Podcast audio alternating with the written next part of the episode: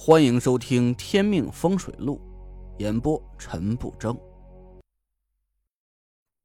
第一百三十九集。既然马兰已经把公司股权和转移的财产都还给了田天祥，那我就不给马兰下煞了。我是擅长解煞的，下煞本来就不是我的长处。一旦马兰找到了什么风水高手，破掉了我给他下的煞。我反而会被煞局反噬。现在能用这种相对简单的办法拿回公司的财产，那真是再好不过了。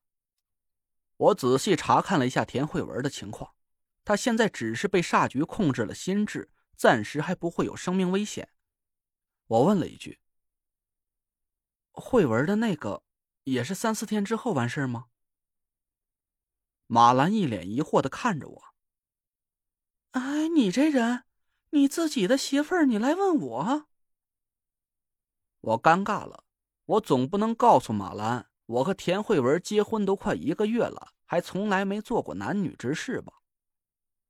我含糊了一句：“呃，记性不太好，我怕搞错了。”马兰白了我一眼：“他和我是一样的日子，一天不差。你说说你。”自己媳妇的日子都记不准，你能干点？马兰顺嘴就想骂我，突然他反应过来，现在打死他也不敢再得罪我了。他赶紧闭嘴，小心翼翼的看了我一眼。我懒得搭理他，低头沉思了半天，抱起田慧文。车子就两个座位，你开车把慧文送回小院，我走着过去。马兰赶紧收拾了一下。开车把田慧文送回小院。我跑到小院门口的时候，他已经把田慧文背到了屋里的沙发上，累得一头大汗。我把田慧文抱到床上，给她盖了被子。马兰焦急的看着我：“你不说慧文中的煞不深吗？你先给她解开啊！”我笑了。马兰终于说了句像样的话，还知道心疼自己的女儿。我摇了摇头。现在还不能给他解煞，先让他睡上一两天吧。马兰没明白，为什么？你先把慧文治好了，再想办法救我也不晚呢。我苦笑道：“郑玄可不像你想的那么草包，只要我把慧文身上煞解开，他一定会察觉到。我还没想到救你的办法，现在不能打草惊蛇。”要是郑玄狗急跳墙，马上催动煞局要了你的命，我可真的救不了你了。马兰吓得脸色煞白，他缓了好一会儿，讪讪的看着我。嗯，让慧文受委屈了。我冷哼了一声，心想我们俩受你的委屈还少了。我问马兰：“我不懂公司股权转让的事儿。”你有没有办法拖住郑玄和那个宁太太几天？马兰一下子就来了精神。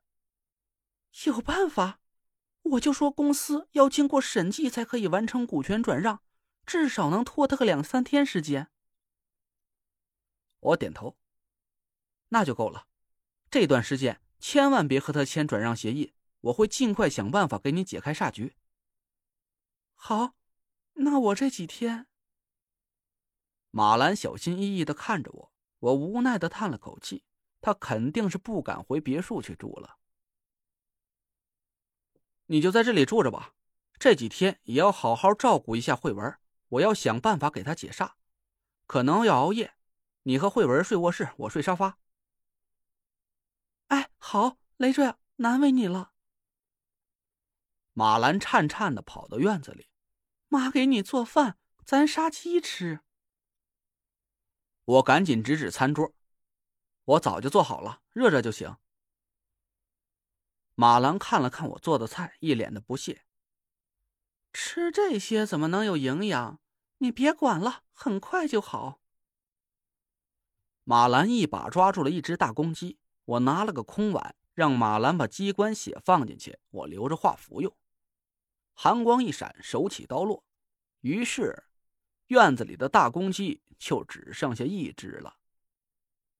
马兰的动作很麻利，杀鸡的手法比王月还熟练。虽然马兰现在是个阔太太，但毕竟她年轻的时候在农村里吃过将近三十年的苦，干起这些粗活来还是轻车熟路的。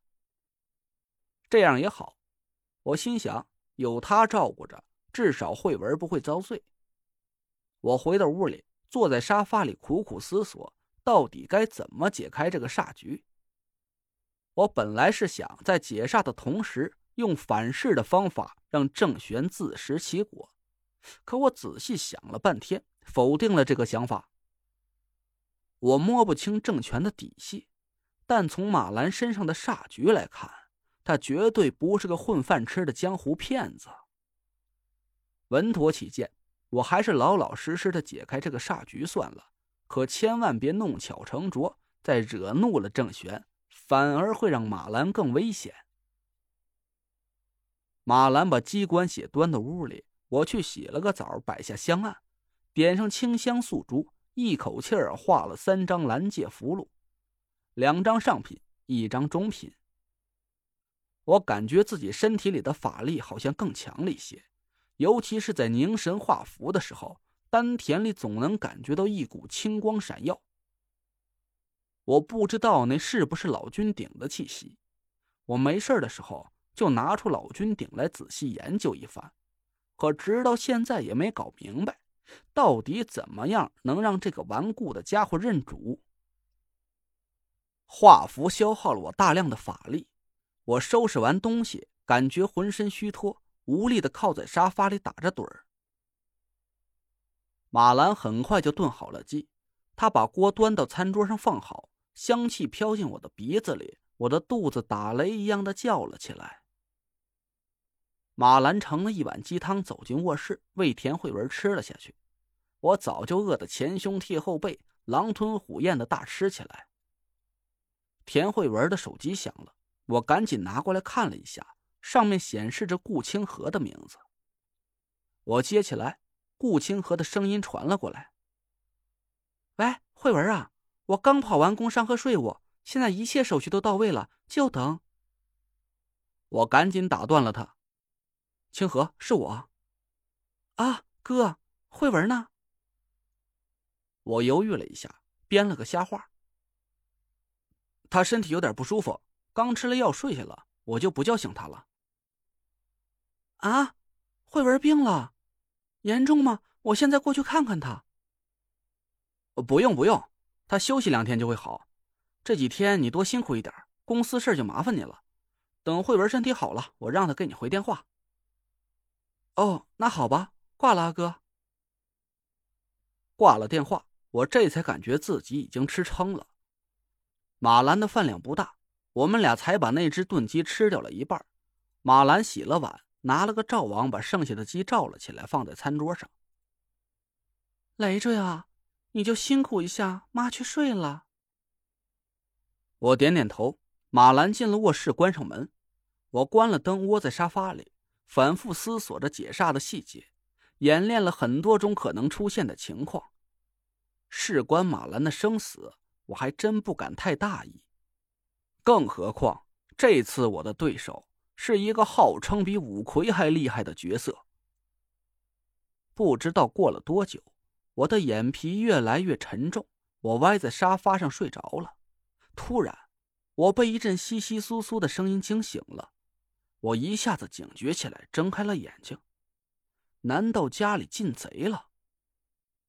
客厅里黑漆漆的，我使劲睁大了眼睛，借着窗外朦胧的月光，我看到一个模糊的身影正站在窗边上。